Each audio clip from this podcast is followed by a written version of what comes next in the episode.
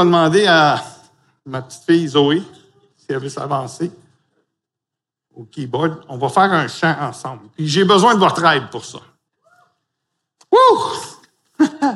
Puis euh, j'ai besoin de votre aide dans ce sens que est-ce qu'il y en a ici des enfants qui connaissent le chant euh, Le fou sur le sable? Hmm? Est-ce qu'il y en a des enfants? Levez votre main si vous connaissez ce chant-là. J'aurais besoin de, de l'aide pour faire les gestes, mais je veux que vous sachiez que si vous montez en avant, vous allez être vu sur la toile. OK? Que vous, êtes, vous devenez une célébrité en montant les marches. Mais pour ça, il faut que papa et maman soient d'accord. Est-ce que j'ai des volontaires? Non, j'ai pas de volontaires. Ah. Alors, je serai la seule vedette. Vous pouvez euh, décider de, de mettre fin à la, à la, à la vision, du, à visionnement, si vous voulez. Là. Alors, euh, on va chanter ça ensemble, euh, Zoé, pour... Euh, les enfants, n'hésitez pas, là. Vous pouvez chanter avec moi, OK?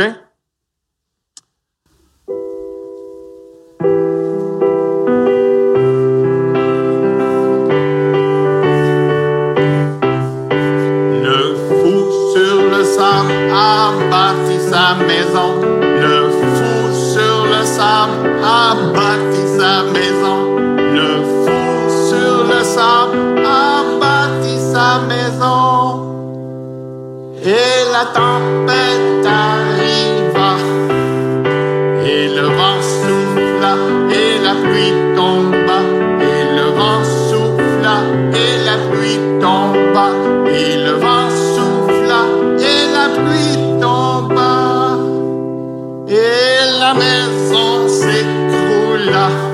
Là, là, Zoé, là, j'en vois des gens qui font des gestes dans la salle. Mais ils sont pas montés, par exemple. Hein? OK, on continue.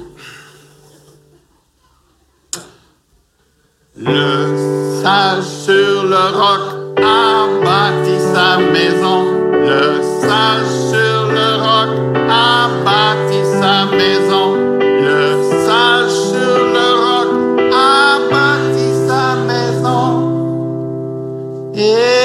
Tempête arriva.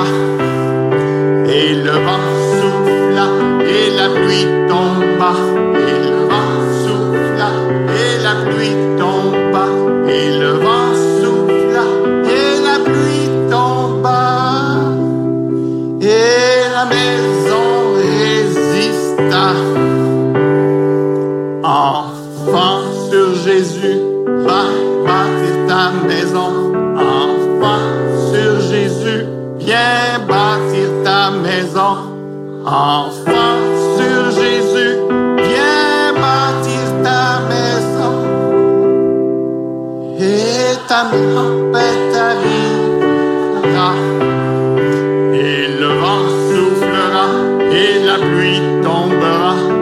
le vent soufflera, et la pluie tombera.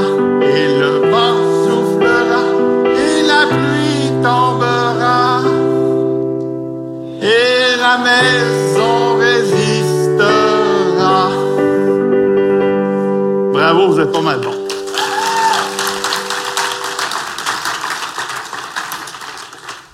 Si je refais ça un jour, j'invite Gilles Farley à faire les gestes avec moi. Alors, comme vous avez euh, entendu, au lieu de lire ce verset, on a décidé de le chanter ensemble. Puis, euh, c'est de ce passage des Écritures que j'aimerais vous parler ce matin. Bien entendu, Matthieu 7, 24, c'est sur la fin du sermon sur la montagne. Et le sermon sur la montagne, Jésus enseigne beaucoup de choses qu'on ne pourra pas tous passer ce matin. Mais il prend un plaisir à nous enseigner, à nous instruire, à nous corriger de façon amoureuse, mais dans la vérité. Et quand on commence Matthieu 5, on voit qu'il dit heureux. Heureux. Il commence toujours ces phrases-là. Il y en a sept, huit, un à la ligne de l'autre. Heureux. Heureux les pauvres en esprit, ceux qui reconnaissent qu'ils ont besoin du Seigneur Jésus pour faire leur vie. Heureux les affligés, car ils vont être consolés. Dans ce monde-ci, on peut être affligé par différentes choses, on peut être affligé par les tourments quotidiens, mais un jour, le Seigneur Jésus va venir et il va tout enlever ça. Il va tout guérir ça. Les maladies, il n'y en aura plus. Les larmes, il n'y en aura plus. On peut être affligé aujourd'hui, mais le Seigneur Jésus vient nous annoncer le royaume. Et il nous enseigne que tous ces gens-là, qui mettent son espérance, qui mettent leur espérance en Jésus, ils vont être délivrés. Ils vont être complètement remis à neuf par la nouvelle venue de Jésus-Christ, l'instauration de son royaume. Jésus nous demande d'avoir des cœurs bien disposés et il commence le chapitre 5 en, décrivant ça, en décrivant euh, des gens qui vont avoir compassion des autres, des gens qui vont être miséricordieux. Et où est-ce que ces gens-là, on va les retrouver? On va les retrouver dans l'Église.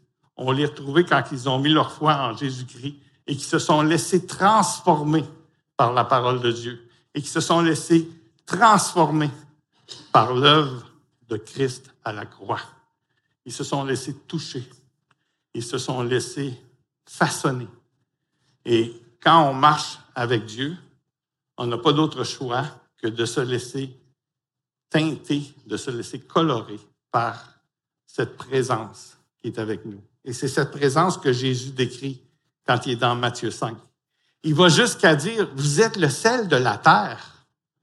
Il parle du sel de la terre en ce sens que c'est nous qui sommes l'épice. Hein? Je ne sais pas si vous mangez très épicé ou peu épicé, mais c'est nous qui sommes l'épice sur cette terre. C'est nous qui donnons le bon goût aux relations euh, dans le monde.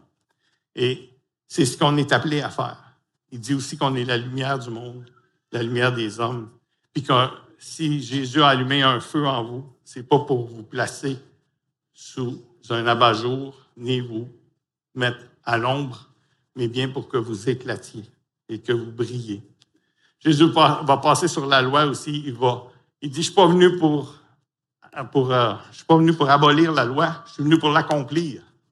Et il rajoute des choses quand il dit, celui qui regarde son frère, sa sœur, euh, avec colère, celui-là, il est digne de passer en jugement. C'est que c'est pire que, pour, euh, pour un chrétien, c'est pire qu'un meurtre que de vivre de la colère envers un frère, une sœur, sans chercher à résoudre. Alors, Jésus passe à travers ces choses-là. Il passe à Matthieu 5, Matthieu 6, Matthieu 7. Et quand il arrive à Matthieu 7, c'est là qu'il va dire, ben, celui qui ne met pas en pratique les paroles que j'ai dites, là, je ne veux pas tout passer le sermon sur la montagne. On aurait pour plus long que ce que le temps qui m'a été accordé. Mais je veux quand même vous dire qu'il y a de très bons enseignements dans le Sermon sur la montagne qui sont profonds et qui méritent d'être revisités, frères et sœurs. Surtout en ce, en ce temps de... Généralement, à la fin de l'année, début de la nouvelle année, on a comme un temps de retour sur nos... Sur nos on, vient reconsidérer notre foi. On vient reconsidérer ce qui nous été enseigné. On vient reconsidérer notre façon de le vivre. Puis là, il faut se poser la question, à qui on veut plaire? On relit les Écritures, on relit le passage sur la montagne, puis on se se poser la question, à qui on veut plaire? Moi, j'ai une question pour les amis ce matin. Euh, j'ai Sébastien qui a un micro entre ses mains. Il est là, Sébastien. J'aimerais qu'un des amis qui est avec nous ce matin m'explique c'est quoi un fou. Qui va m'expliquer ça? Oh, les amis sont gênés ce matin, ça va en prendre un pour casser la glace. Ah, il y a une main levée. Ah, oui, il y a une main levée. Ben, c'est un bon ami à moi. C'est M. Farley. Il y a la main levée. Ils vont expliquer c'est quoi un fou. A une... Oui? OK. Le psaume 14, verset 1 dit que le fou, c'est celui qui dit que Dieu n'existe pas. Amen. Oui, c'est bon, bonne description. Est-ce que est-ce que c'était semblable ici, la réponse qu'on avait, là? Mademoiselle là, là? Mademoiselle là, oui. Quelqu'un, un fou, c'est quelqu'un qui est fou. Un fou, c'est quelqu'un qui est fou. Oui, je suis d'accord. Puis on dit même qu'un fou qui sait qu'il est fou est moins fou qu'un fou qui sait pas qu'il est fou. Alors, merci. Maintenant, on dit le fou sur le sable. Jésus, il donne ça comme exemple. Qu'est-ce que, qu'est-ce que, c'est- pourquoi du sable? Pourquoi il utilise le sable? Est-ce qu'il y a quelqu'un qui peut me dire pourquoi il utilise le sable? Un des amis, peut-être? Pourquoi il utilise le sable? Il y a quelqu'un de ce côté-là? Oui? Excellent.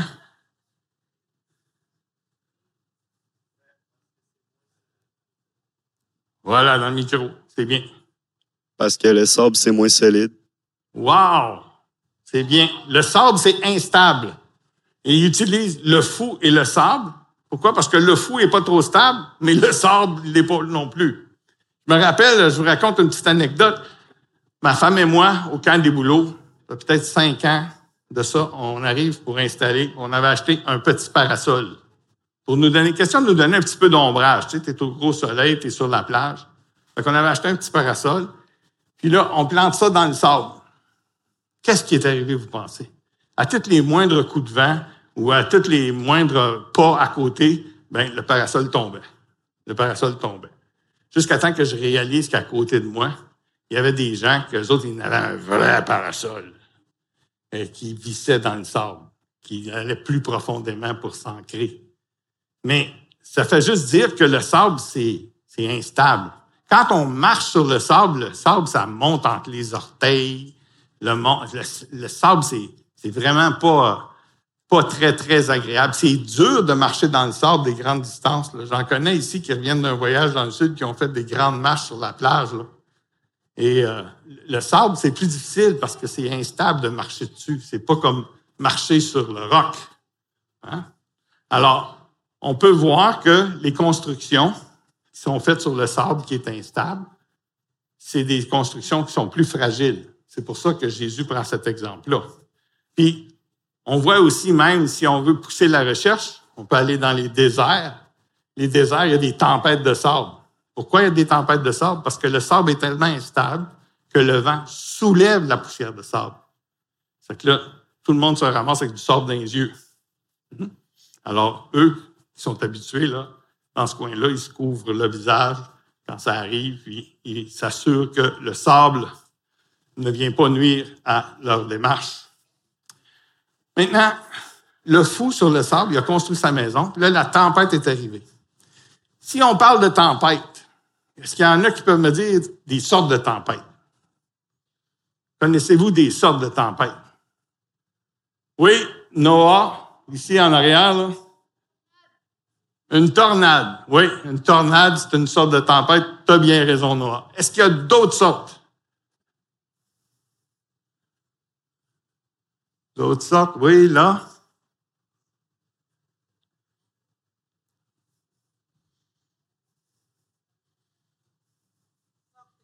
La grêle? Comment? La grêle? Oui. Oui, la grêle peut faire partie des, tor- des tornades.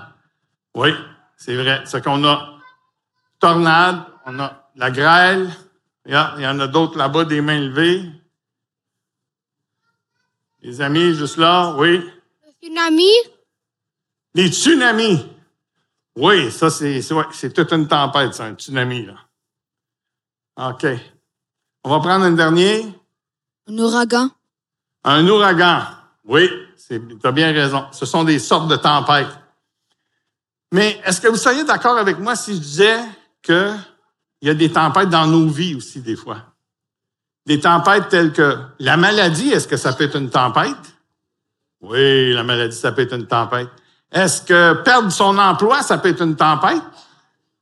Oui, ça peut être une tempête. Alors, il y a plusieurs sortes de tempêtes. Et Jésus, il nous invite ici à venir construire sur la parole de Dieu pour que quand la tempête va arriver, qu'on ne perde pas pied, qu'on ne soit pas instable comme le sable, mais qu'on soit plutôt ancré, qu'on soit plutôt prêt à faire face aux tempêtes que la vie peut nous envoyer. Alors Jésus nous dit aussi qu'il y a euh, un sage dans l'histoire. Et le sage, c'est qui veut me donner la définition d'un sage? C'est quoi un sage? Il y en a qui veulent s'essayer? Un sage? Vous voyez une main levée ici, là, une amie là, dans, au centre. Je te fais faire ton exercice, Sébastien, matin. Eh, juste la moiselle là, là. Elle, Le sage, c'est une personne qui est respectueuse. Le sage, c'est une personne qui est respectueux. Ah, oui. Oui, c'est bien. C'est très sage d'être respectueux. Une personne sage, c'est une personne euh, qui euh, qui fait pas euh, beaucoup de bêtises. Ah, OK. Le sage, c'est quelqu'un qui fait pas beaucoup de bêtises. J'ai un ami à moi qui dirait, il a réfléchi avant d'agir. Hein? OK. C'est bon. Il y a d'autres d'autres mentions ici pour le sage. là.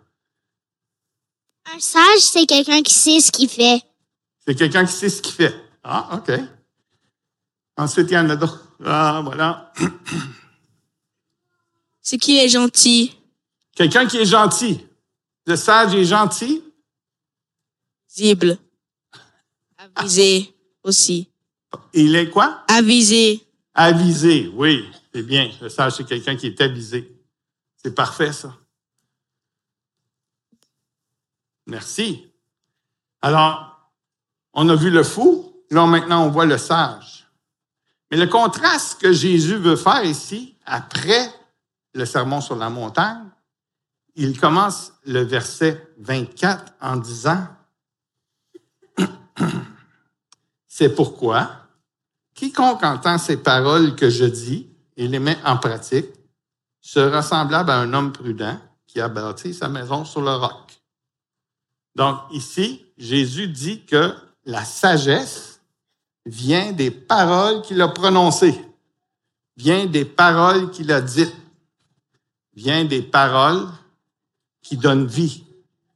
Et Jésus nous dirige et nous enseigne que dès le départ dans Matthieu 5, que d'avoir un cœur qui est heureux dans les afflictions, un cœur qui est, qui est heureux de rechercher la justice, un cœur qui est heureux d'avoir compassion des autres, un cœur qui est heureux d'aimer les autres, c'est un cœur qui bâtit sa vie sur le roc. Vous savez, dans la vie, euh, Don Carson, qui est un auteur, un théologien bien connu, dit que c'est pas, euh, c'est pas euh, quand, c'est pas si je vais avoir des épreuves, c'est quand je vais avoir des épreuves.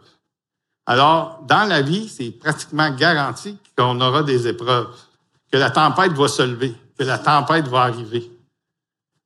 Puis, c'est ça qui est la vie sur Terre, ça fait partie de notre lot. On vit dans un monde déchu, un monde où il y a le péché. Et les tempêtes, il n'y a pas personne qui est à l'abri des tempêtes. Et on doit euh, toujours être prêt à faire face aux tempêtes, toujours être prêt à faire face à ce qui peut nous arriver. Mais Jésus nous dit que dans la parole, il y a des ancres solides qui sont comme la maison bâtie sur le roc. Jésus nous promet que si on recherche à s'ancrer dans la parole de Dieu, à connaître la parole de Dieu, à vivre la parole de Dieu, ça va se transposer dans nos vies quand la tempête va arriver. Ça va être meilleur qu'un parapluie. Ça va être meilleur que le meilleur, le meilleur euh, manteau de pluie que vous pouvez acheter.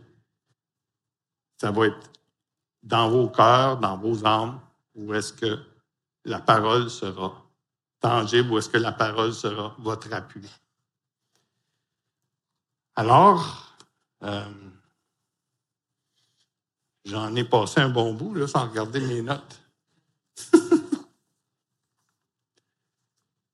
Donc, Jésus est une fondation solide. Une fondation solide, pas seulement pour faire face aux tempêtes, une fondation solide pour marcher chaque jour. Et non seulement il nous, euh, non seulement il nous, il nous aide à combattre les- les- le quotidien, mais quand on le prie, quand on invoque son nom, quand on met en pratique sa parole, il nous fortifie par son esprit. Il nous aide à faire face à nos besoins au quotidien. Et Jésus aime quand ses enfants viennent à lui, quand ses enfants viennent le voir, quand ses enfants viennent chercher auprès de lui conseil, quand ils regardent la parole, de, la parole qui est écrite, puis qu'ils sont heureux de la mettre en pratique, qu'ils sont heureux de rechercher la relation avec Jésus-Christ. Alors, Jésus est cette fondation solide-là, puis il y a tous les outils nécessaires pour faire face aux épreuves, aux tempêtes de la vie. Et c'est pourquoi il dit que le fou est comme celui qui a bâti la maison sur le sable. Il n'a pas voulu écouter ce que Dieu a dit et il s'en est remis à ses propres forces. Peut-être qu'il y a des domaines aujourd'hui dans vos vies que vous vous fiez sur vos propres forces pour faire face. Peut-être qu'il y a des domaines, des tempêtes dans vos vies sur lesquels vous dites, je vais travailler plus fort, ou je vais travailler euh, mieux, ou, euh, je vais essayer de corriger les choses moi-même, tout en ignorant ce que Dieu peut faire pour vous, sans jamais prier. Parce que ça nous arrive aussi d'avoir des temps où est-ce qu'on ressemble à des constructions pas trop solides, n'est-ce pas? Alors, c'est bon de revenir à la parole, c'est bon d'étudier, c'est bon de rechercher Dieu, c'est bon de vous appuyer sur les uns les autres, puis d'être le sel de la terre comme Jésus nous demande d'être. Donc, Jésus est vraiment ce roc sur lequel je peux construire. Mais qu'est-ce que Jésus veut nous enseigner ici? C'est de s'appuyer sur lui, de croire en lui et de fonder totalement notre espoir en lui. Si tu veux une vie qui ne s'effondre pas quand ça va bien, si tu veux une vie qui ne s'effondre pas quand ça va mal, bien, recours à Jésus. Construis avec Jésus. Construis sur Jésus. Prions ensemble. Seigneur Jésus, merci pour euh, ta parole qui est comme le roc. Merci parce qu'elle ne change pas. Elle reste toujours pareille. Merci parce que ce matin, on est venu avec les amis, les enfants, puis on voudrait que ta parole touche des cœurs, transforme des cœurs, continue de construire des cœurs pour l'avancement de ton œuvre, pour l'avancement de ton évangile. Merci euh, de tout ce que tu fais dans nos vies. Et euh, merci pour la façon que tu nous construis, Seigneur, et la façon que tu nous aimes, la façon que tu es doux avec nous. Et continue de, de égayer nos journées pour ta gloire, par ta grâce.